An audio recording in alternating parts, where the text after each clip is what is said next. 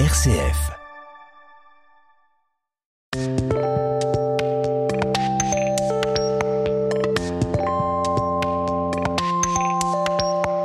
Jean-Paul Deluge, bonjour.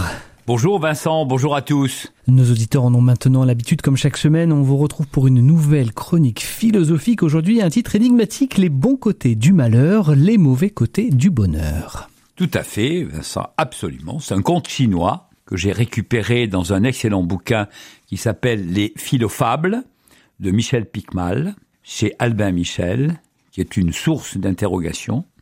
Lors d'un marché de printemps, un paysan chinois avait fait l'acquisition d'une superbe pouliche. Toutes ses économies y étaient passées. Hélas, à peine l'eut-il mis dans l'enclos que la nuit même, elle sautait la barrière et s'enfuyait en direction de la frontière des Moghols, avec qui les Chinois n'étaient pas en très bons termes. Il n'était même pas question de songer à courir à sa recherche. Tous les voisins vinrent pour le consoler. Mais ce paysan était un sage, et il savait traverser l'adversité avec philosophie. Des nuages dans le ciel apportent parfois une pluie bénéfique pour les cultures, d'un malheur naît parfois du bonheur. Laissons faire la vie, qui sait ce qu'il adviendra. Effectivement, quelques jours plus tard, la pouliche rentra accompagné d'un superbe étalon moghol. Tout le village défila pour l'admirer et féliciter le paysan pour sa bonne fortune. Une chance peut-être, mais qui connaît le fond des choses. Le soleil qui nous éclaire peut aussi nous brûler. L'avenir, hélas, lui donna raison. Son fils s'enticha de l'étalon, et il passa des heures à tenter de le dresser pour le monter. Mais l'animal était fougueux. D'une ruade, il envoyait à terre le fils qui se brisa une jambe. Les voisins vinrent en son chevet. Et les propos allaient bon train sur la malchance du paysan. On était tout près de la moisson, avec sa jambe cassée, son fils ne pourrait pas l'aider, mais le paysan leur répondit, une fois de plus, avec une grande sagesse, la philosophie, c'est l'école de la sagesse. Ce monde n'est qu'un perpétuel changement.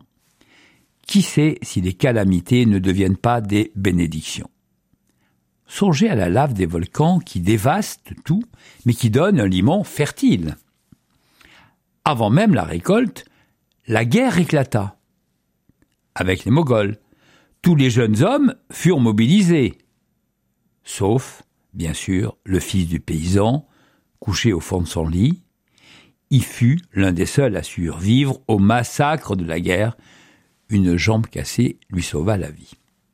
Les événements d'existence ne peuvent pas se classer simplement en positif ou négatif, bon ou mauvais. Un malheur peut à long terme devenir source de bonheur, et réciproquement, car le temps qui passe apporte de perpétuels changements on se fait un souci énorme pour quelque chose.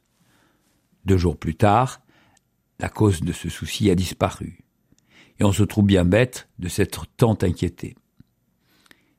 À l'opposé, on éprouve une grande joie à entreprendre tel voyage ou envisager telle rencontre, qui tourne ensuite au cauchemar. Cela vous est-il déjà arrivé? Avez-vous déjà vécu de pareils retournements de situation? Probablement. Je vous demande d'y réfléchir et je vous souhaite une très belle journée. Merci beaucoup Jean-Paul Leluche, on vous retrouve avec grand plaisir bien sûr dès la semaine prochaine. Merci Vincent.